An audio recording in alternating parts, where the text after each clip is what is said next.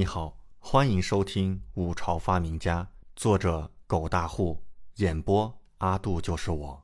第十六章，还没有豆腐，我李准做这个豆腐鼻祖。使臣给的三天时日，一晃便过去两日了。李准自从去过春花楼后，便一直待在宫里，也没想着去解决这个难题。王嫣然第二天也来了，依旧带着丫鬟小朱。不过正巧遇到李准和杨忠正在鼓捣着一个磨盘，两人正在磨豆，磨出的浆液正流出，空气里弥漫着一股豆腥味儿。王嫣然好奇的上前：“殿下，你们这是在做什么？”杨忠连忙笑呵呵道：“殿下说他要做豆腐。”王嫣然和小朱神色困惑，对视一眼，问道：“豆腐是何物？”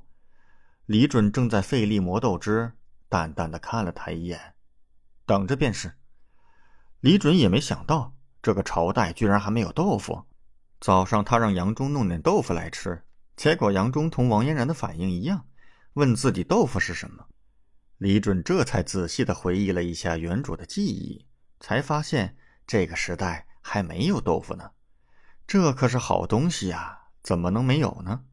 穿越过来一年的时间。他从没想起要吃豆腐，现在一想起来，连豆浆都想喝，干脆便是自己动手了。李准想了想，华夏古代的豆腐发明相传是在汉代，也有一种说法是在孔夫子的时代就有了。不过李准更相信后者那种，而这五朝大体发展也就差不多是秦汉的时代，豆腐还没有被发明出来，也是情理之中。那便让他李准开了这先河，成为这个时代的豆腐鼻祖吧。王嫣然二女一脸惊奇，围着李准和杨忠打转。没想到这豆子泡水和水磨出来后，竟会是白浆一样带着腥味的东西。王嫣然好奇道：“这个能喝吗？豆腥味有点重。”小妮子捏着鼻子，不愿意过多的闻。李准却说：“你现在想喝，我也没意见。”不过还是建议等我做出来再喝吧。好腥啊！小猪也是捏着鼻子站在一旁，眉头微皱，看似嫌弃，怀疑这玩意儿是人吃的吗？李准笑而不语。他和杨忠磨好过后，开始将生豆浆煮熟。这时开始有点异样的香味飘溢。王嫣然二女惊奇，使劲吸着穷鼻。杨忠也是眼神发亮。殿下。这味道好香啊！李准笑了笑，杨总管拿四个碗来，再拿点糖块来。杨忠迅速奔去，拿来四个碗和一碟糖块。李准看煮的差不多了，便盛了四碗豆浆出来，加了点糖。来尝尝。王嫣然二女、杨忠三人对视一眼，拿起三碗豆浆，这味道倒是很香，沁人心脾。王嫣然吸着琼鼻闻了闻，赞叹道：“杨忠已经拿起来吹了吹，开始尝尝。下一刻，咂吧咂吧，露出一脸惊奇。殿下，这豆腐真好喝。”小猪也尝了一口，先是蹙了蹙秀眉，咂巴了嘴后，一脸惊奇，连忙叫自家小姐也尝。王嫣然看二人一眼，优雅的尝了尝，回味片刻。喜上眉梢，殿下，这豆腐味道很是独特，纯而甘甜。真没想到豆子磨成这样，煮出来会是这般味道，好喝。李准也把自己那碗拿来喝了喝，然后笑道：“哈哈，味道还算不错。不过你们喝的叫豆浆，还不是豆腐，不错，算是原汁原味。”三人喝完一碗豆浆，都有些意犹未尽，满脸回味。虽然是第一次喝，但是因为味道独特，竟也是回味无穷，让三人很是难忘。而李准已经开始做豆腐了，卤水御膳房有的是，因此这豆腐做的比较成功，很快成型了。这个朝代很有意思，已经开始出现晒盐了。这在华夏古代可是南宋才出现的。当然，现在这里所用的依旧是粗盐，要想制成细盐。还需要不断提纯，李准暂时没兴趣弄，毕竟这盐他吃起来也还算可以了。暂时也没必要。然后往后若是需要，倒是一门发财大计。有晒盐，自然就不缺卤水，而卤水便是氯化镁、硫酸镁和氯化钠的混合物，是晒盐后留下的母液，和蛋白质可以形成胶体聚沉的现象。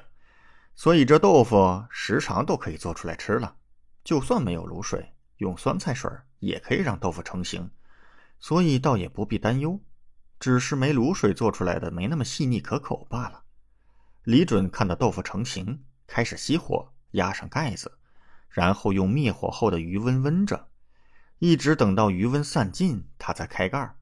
整个过程，王嫣然三人就站在一旁，饶有兴趣的看着。他们没想到，一向养尊处优的六皇子做起这事儿来竟是如此熟络，仿佛是经常做一般，着实是让人惊奇。李准开盖，揭开布，用勺子微微一动，白皙嫩滑的豆腐便是轻微颤动，仿佛是丰腴美人的冰雪肌肤。李准笑道：“成了。”他拿来碗，舀了四碗，递给三人，自己拿了一碗。殿下，这可以直接吃吗？杨忠迫不及待的问道。他已经闻到了一股馨香的味道，早已是胃口大开了。嗯，可以直接吃。当然，想要加点佐料也可以。李准点头。王嫣然三人看着碗里白嫩嫩、水灵灵，如同是白玉一般的豆腐，开始吃。用勺子舀进嘴里，瞬间便感觉入口即化。滑嫩香甜，口感绝佳。三人满脸震惊：“这就是豆腐吗？好滑嫩可口，好美味，好神奇的吃食！”一碗豆腐竟是三两口就被三人吃光，即便是矜持有加的王嫣然都不能自持。看到一碗豆腐竟是这么快被自己吃光，抬头就看到李准满脸笑意的看着他们，瞬间便是娇俏嫣红。好美味的食物啊！真的太神奇了！那豆子磨出来后，竟能做出这般滑嫩可口的吃食，这个六殿下到底是怎么想出来的？李准看到三人都吃光了，又给他们舀上，笑道：“慢慢吃，这锅里这么多，够我们吃两三顿了。”李准没有做多少，即便如此，也有小一锅了。以四人的食量，自然不可能一次性吃完，因为是新鲜食物。而且口感极佳，李准自己都吃了不少，王嫣然三人更不必说，都吃得有些撑。王嫣然一直都是脸红着，仿佛轻轻一捏便能够捏出水来。杨忠道：“殿下，这等稀罕物，若是拿出去卖，必定能够被人哄抢。”小猪也点头叫道：“没错，殿下，要是能够拿出去卖，生意肯定极好。”李准微微一笑：“不急不急，他现在不缺钱用，因此也不必着急。当真有一日缺钱用，发财计谋他有的是。”王嫣然嫣然笑道：“殿下，若是真有拿出去买卖的一天，臣女愿意帮助殿下。这个豆腐真是极好吃，如同是白玉一般。”王嫣然出身不凡，也吃过不少美食。可是像这豆腐一般的口感极佳之物，还是第一次吃，真是回味无穷。李准笑道：“好说好说。”这一日迅速逝去，使臣给的期限寻即便来到了第二日。